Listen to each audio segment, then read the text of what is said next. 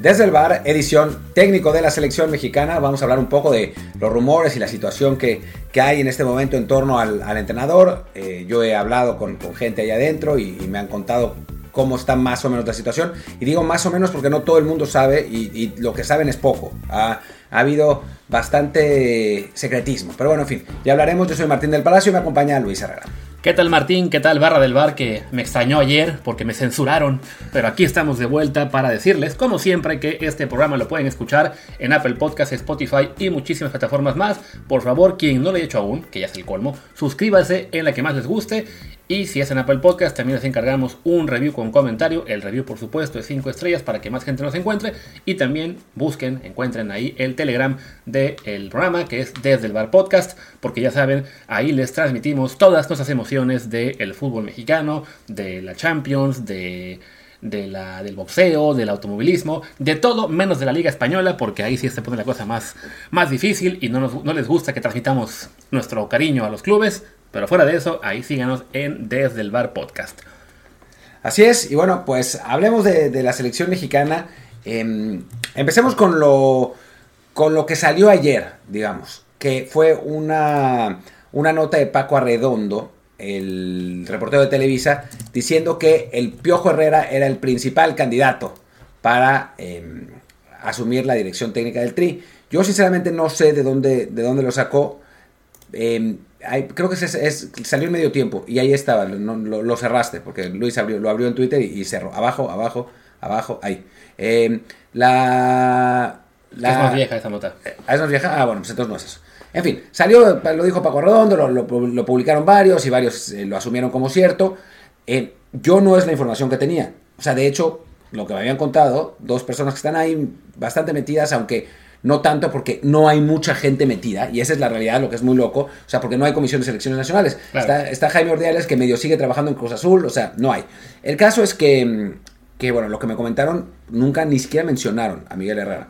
Pero bueno, hay que pensar que es posible, ¿no? O sea, el Piojo ya, ya dirigió la selección, eh, y por algunas de las cosas que me dijeron, eh, podría ser. Pero bueno, Luis, ¿tú qué piensas del Piojo técnico?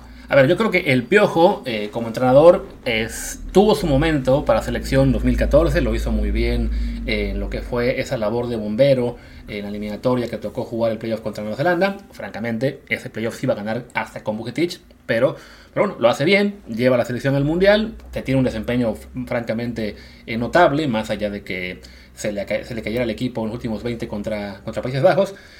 Pero bueno, después viene ese problema con Martinoli que le acaba costando la chamba y vienen una etapa nueva con el América, luego la de Tigres, en las cuales pues desafortunadamente sus, sus bonos fueron para abajo y hoy creo que el que su nombre se escuche tanto como candidato es porque él mismo lo está moviendo, porque él tiene muchas ganas de ser técnico de selección y está contactando a toda su gente en la prensa, que a fin de cuentas hay que recordar, esto se mueve mucho por contactos, y claro, estos ayudan a difundir la, la teoría o la candidatura del Piojo. Yo francamente creo que va a acabar siendo un poco como lo de Hugo al Tri, perdón, al Real Madrid, y Piojo a la selección cada vez que suene va a volverse más un meme.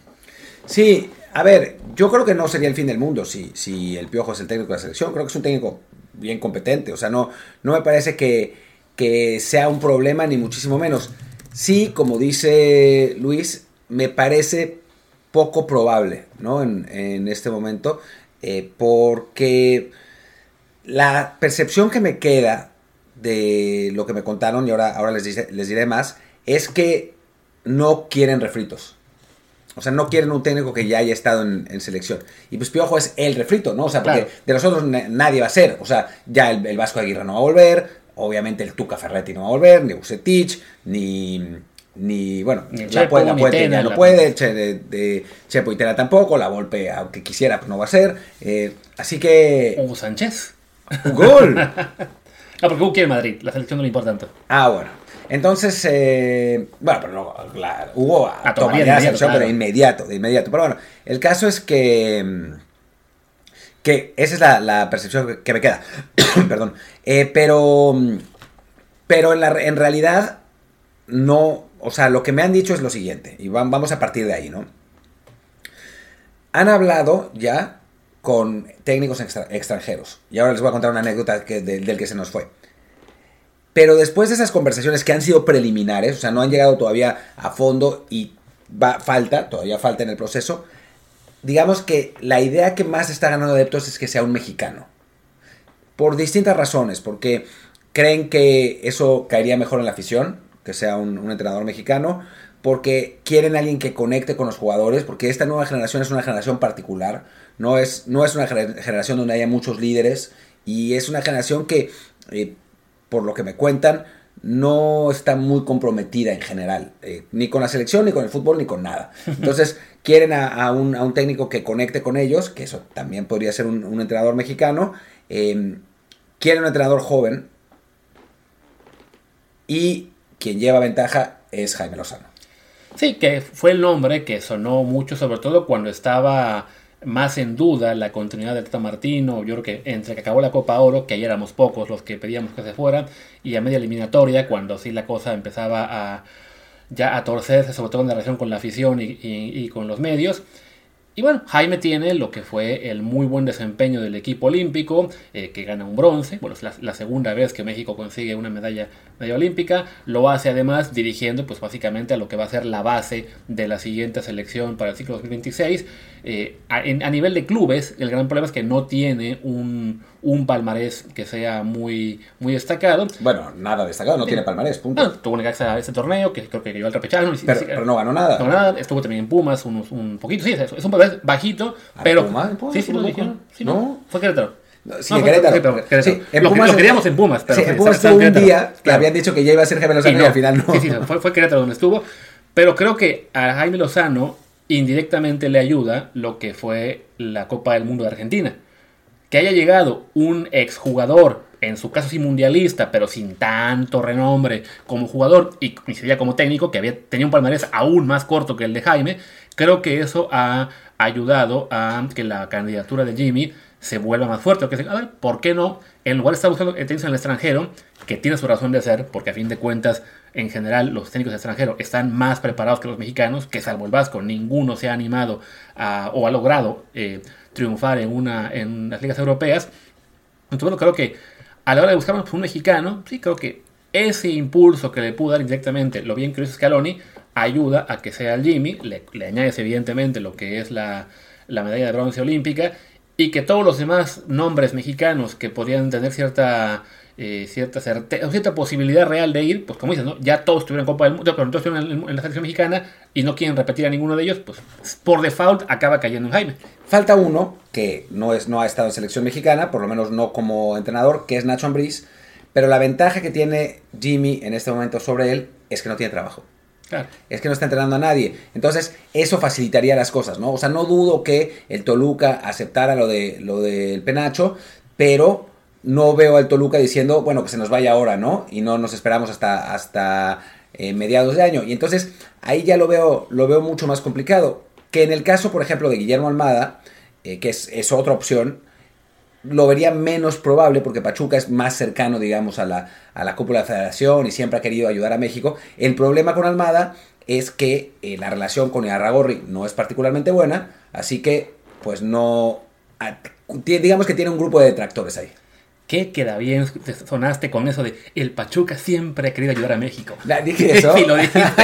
Yo creo que podemos decir que Pachuca siempre ha querido dar la imagen de que es el equipo de México, el equipo que hace todo. No me refería a eso, sino que es un equipo que siempre, cuando ha habido cosas de selección, ha dicho yo colaboro. Claro, que además lo hicieron con, cuando se fue el Vasco en, en, su momento. Y sí, además a Toluca, recordemos, ya le pasó con dos técnicos. Le quitan a Ojitos Mesa, después le quitan a La Volpe. Tres. Me falta a Chepo de la Torre. Ah, también a Chepo, claro, que, había sido campeón con Chivas y luego estuvo en Toluca. ¿Con Toluca también fue campeón? ¿Con Toluca también fue campeón? Entonces, o fue al revés, primero con Toluca y luego con Chivas, ya no me acuerdo. No, fue con... Fue... Chivas y luego Toluca y, se va, Toluca. Toluca, ok. Es que ya ha, pasado tanto tiempo de eso que ya, es complicado eh, tenerlo bien en la memoria. Entonces, sí, ya creo que a Toluca en ese sentido sí es de no, a ver, por fin tengo un proyecto que empieza a caminar después de muchos años de que los Diablos pues fueron un equipo francamente mediocre los últimos, ¿qué será? 5, 8 años, no habían tenido realmente un muy buen desempeño, firman a Nacho Ambriz, ya vuelven a ser un equipo más importante en términos de resultados, llegan a la final pasada, más allá de que no se quieran acordar de cómo acabó, y sí creo que eso puede complicar la negociación con la federación para que, para que Nacho salga, Y sí me parece que ahí sí es muy importante que ya haya un técnico ahora, ¿no? O sea, ahora, ahora mismo otras selecciones ya están pleno amistosos para marzo, para la siguiente fecha FIFA. Tienes evidente que pensar en lo que es la, la Nations League también. Ah, sí, creo que es Nations League. No, no Primero es Nations League. Es, Nations League. Pero bueno, luego habrá amistosos en junio de preparación para la Copa Oro. Y sí, no puedes esperarte a finales de febrero para elegir un técnico. Lo tienes que elegir muy pronto. Y tendría que haber una concentración con jugadores del torneo local. O sea, esas cosas que normalmente se hacen como para ir con los, para que el técnico vaya conociendo a sus, a sus nuevos jugadores. Así que por ahí salió eh, la nota de que la decisión eh, la tomará John de Luisa el 30 de, de enero la sacó Alejandro Gómez, eh, mm, no suena descabellada, pues, o sea, suena como una, un plazo eh, razonable para seguir teniendo estas, estas entrevistas.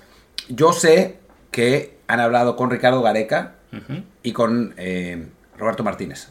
Esas fueron las dos, las dos entrevistas que conozco de, técnicos de afuera. Seguramente habrá más. Claro. La verdad es que no, no, no me dijeron, o sea, por, ejemplo, por ahí me preguntaban, ¿y Herbert Renard hablaron con él? Ni idea. Sí, que suena más, Suena más complicado, pero seguramente sí buscaron en algunos nombres que indirecta, directamente tuvieran alguna relación con México antes, ¿no? Bielsa, ¿no? Bielsa. Ojalá que, hayan hablado con él. Yo creo que lo de Bielsa, por default, es de los primeros tres a los que llaman, pero claro, ya, ya la historia es muy complicada con él. Tú la has contado aquí de cómo alguna vez pudo haber sido el entrenador y, y acabaron tirando todo pues por, por eh, Por el Pachuca. por el Pachuca, además. Eh, pero sí, yo creo que él tiene mucho sentido que lo hayan buscado. Lo de Gareca, después de lo que hizo con Perú, creo que también es una de esas... Eh, sería un movimiento un poco a lo Almada Larcamón en cuanto a la liga, ¿no? Ves un técnico que más o menos en tu ámbito lo hace bien, ah, pues te lo llevas. En el caso de Pachuca, ¿no? Se lleva a Almada desde Santos, a Larcamón desde Puebla para León. Entonces, sí, Gareca desde Perú para México también suena como una opción. La vería interesante. El único gran pero, evidentemente, que no ha dirigido en México y fuera de Santiago Ormeño, pues no conoce al fútbol mexicano. y a Santiago Ormeño no lo puede seleccionar tampoco. Y Roberto Martínez, que para mí, cuando lo echaron de, Bélgica, yo mencionaba que era una opción muy interesante, pues a fin de cuentas ya firmó con Portugal, así que da lo mismo que hayan hablado con él. Y el, el, asunto es que no daba lo mismo, porque cuando hablaron con él, Roberto Martínez sí estaba interesado en la selección. Pero después no lo llamaron por tres semanas y firmó con Portugal. Sí, pequeño detalle, ¿no? Es esa esa tranquilidad con la que se tomó la selección mexicana el, el, final del ciclo mundialista y pensar de que bueno, es final de año, quedamos eliminados, que fue como por el 28 29 de noviembre, ah, es que viene la, viene la Virgen de Guadalupe el 2 y luego las posadas y tenemos que ver la Navidad y la rosca de Reyes. Creo que ahí sí se ha visto bastante lento el trabajo. Más allá de que seguramente tras bambalinas están haciendo mucho más de lo que vemos públicamente, que haya pasado ya, que son como seis semanas aproximadamente, de que México quedó eliminado del Mundial y aún no haya técnico, si es algo para... Pues no para preocuparse, porque lo habrá a fin de cuentas y no hará gran diferencia que se elija hoy o en 10 días, pero sí te habla de esa tranquilidad excesiva que, viendo cómo está la situación de la mexicana y en general el fútbol mexicano, pues habría, cabría pedirle a la federación un poquito más de urgencia. Sí, a ver, a mí lo que me dijeron es que eh, Roberto Martínez traía un proyecto interesante como para eh, revolucionar el fútbol mexicano desde abajo, de las cosas que, no se estaban haciendo, no solamente con la selección. Y por eso dijeron, ni madre. Y por eso dijeron que no. No, eh, no me dijeron por qué. Mi teoría es que se fueron de vacaciones. se fueron de vacaciones de fin de año. No, no me dijeron esto, ¿eh? pero no, no lo dudaría. Se fueron de vacaciones y pues Roberto Martínez firmó con Portugal. Claro. que, sinceramente, para Roberto Martínez es una muchísimo mejor opción. o sea, seamos absolutamente francos, ¿no? Sí, creo que incluso si lo hubieran llamado de nuevo en, los, en esos siguientes días, la opción portuguesa habría aparecido y la habría tomado. Insisto, no hará gran diferencia el, el que decidan hoy que es 11 de enero o el 15 o el 30. O sea, las opciones que existen Mm, digamos que siendo realistas, a Roberto Martínez siempre le iba a interesar más una selección europea top que la selección mexicana, pero sí, uno que había, pedido a la federación ese sentido de urgencia, ¿no? Tanto que se habló en, a finales de noviembre, principios de diciembre, de lo que estaba mal, de que había que hacer cambios, de que ahora sí se va a buscar exportar, lo de arriba, esa, esa que dio, ¿no? De que sí, vamos a buscar exportar y regresar a Libertadores y conseguir todo para que mejoremos. Y han pasado semanas y no se ve un solo paso para tratar de corregir rumbo. Pues sí, eso es lo que también genera cierta desconfianza a lo que venga después. Aparentemente, por lo que me dicen también, sí se están tomando en serio eso de transformar el fútbol mexicano, que están haciendo una investigación, están armando un proyecto y algo como muy serio. a ver si es cierto, ¿no? Claro. O sea, es- vamos, vamos a ver qué pasa con eso. O sea, por el momento, por ejemplo, las selecciones menores pues, no saben qué va a pasar con ellas, ¿no? No sabemos si Jaime, Jaime Ordiales se va a quedar. eh, los visores dicen, o sea, a los visores se les acabó el trabajo el 31 de diciembre, el contrato, y pues no saben qué hacer, o sea, si seguir trabajando o no. O sea, está todo en pausa cuando ya no debería estar en pausa, ¿no? Sí. O sea, cuando ya, ya, ya sería momento de que, de que se reactivaran y que, y que hicieran el plan.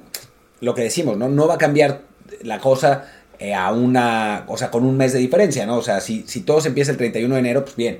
Pero sí la imagen que da es, es lo mismo que la imagen que daba el Tata Martino no yendo a los partidos de la Liga MX y quedándose en Argentina. Sí. O sea, sí trabajaba, ¿no? Y ya, ya contaré en mi columna de, de, de OneFootball pronto de- sobre Martino, sobre que al final ya no trabajaba tanto, pero, pero en general sí trabajaba. Pero, pues la imagen que dejaba estando en Argentina, pues no era la ideal, ¿no? O sea, eh, más allá de, de la práctica. Y ahora lo mismo, ¿no? O sea, quizás estén haciendo más entrevistas de lo que, de lo que yo sé, eh, quizás haya discusiones internas y eso, pero el hecho de no tener ninguna señal hace que la imagen que se dé sea muy pobre, ¿no? Y es, y es algo que a mí siempre me ha llamado la atención de, de la Federación Mexicana, que les cuesta muchísimo trabajo manejar las relaciones públicas. Definitivamente, ese es- ha sido un, un grave problema. Creo que, bueno, de toda la vida, pero en general, desde que se volvió mucho más conflictiva la relación con la prensa y con la afición, yo creo que desde aquella fiesta de lo que fue 2010, ¿no? La- 2010, la- finales de que- 2010. Que, acab- que acabaron eh, castigando a Vela y a Efraín por ella. Creo que ahí fue donde ya empezamos a ver ese terrible manejo realmente de la federación en términos de... de me estás un segundo porque vimos que cayó un gol de Raúl Jiménez. Por fin cayó un gol de Raúl en, en la Copa, creo que es la, en la FA, no, la, En la- la IFL, ¿no? La, Copa de la Liga. Carabao. La Carabao, antes Carling, antes otro nombre, pero bueno, volviendo al tema, la federación, eso, ¿no? El manejo de esas públicas de federación o de liga es bastante malo y hace que muchas cosas que son regulares o medio malas parezcan catastróficas. Y sí, en este caso, eh, pues no, no, es diferente, no. Lo que mencionabas, Martín, ahorita de que sí, que están haciendo un gran, una gran investigación, quieren hacer un proyecto, quieren cambiarlo todo. El problema es que, a fin de cuentas, van a descubrir el agua tibia. O sea, el propio Tata, en su informe, este famoso de los últimos días que también se filtró, no dijo nada completamente explosivo, nada que, ah, sí, esto debe ser, no. Es tan simple como que invierte en las malditas fuerzas básicas, que eso, por supuesto, va mucho más a fondo que simplemente crear escuelitas, sino invierte en los formadores, en todos los procesos de, nutrición, de preparación física, táctica, etc. Después, el de formar jugadores jóvenes, el, de darle oportunidad a los jóvenes, el de exportar más. O sea, todo eso ya lo saben. Simplemente la, inercia del negocio, las realidades también del, negocio, eh, hacen muy complicado cambiar, ¿no? Creo yo que ahora esta semana que ha estado con, con la vuelta de Liga MX, que ha estado en las redes muy fuerte el tema de que apenas se vio un partido en tele abierta la semana pasada y en la, en la que sigue va a ser algo parecido y la gente está realmente molesta por esto, no tanto porque sea en tele, en tele de paga, sino porque es en 14 sistemas diferentes. O sea, y ellos saben, la solución a eso es tan simple como que centralizar derechos, que se vendan todos en paquete y que además así van a ganar más dinero y le facilitarían a la gente decir, ok, si quiero a Liga Mexicana, pues venga, le pago, sea a Fox Premium, sea a Dazón, sea a VIX, sea quien sea. O sea, sería, esa es una, es una cosa que sabemos todos, pero claro, como hay intereses dentro de Televisa, de TV Azteca, de las televisoras que también están eh, metidas contra de ellos, no las de paga, pues impiden un cambio, ¿no? Entonces, por más que investiguen cómo, cómo mejorar, si después no hay voluntad para hacerlo, no va a cambiar nada.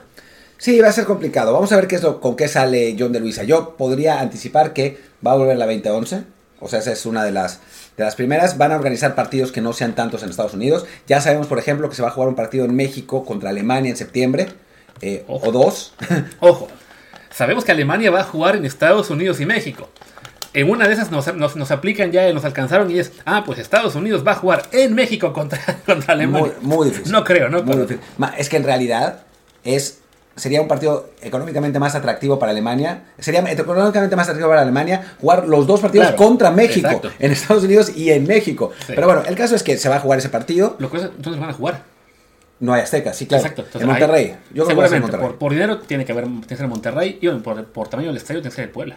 Pero sí, tiene que ser Puebla. Va a ser, o, va o el OmniLife, ¿no? Va a ser en Monterrey seguramente. Sí, seguramente será en OmniLife, digo en, en Monterrey.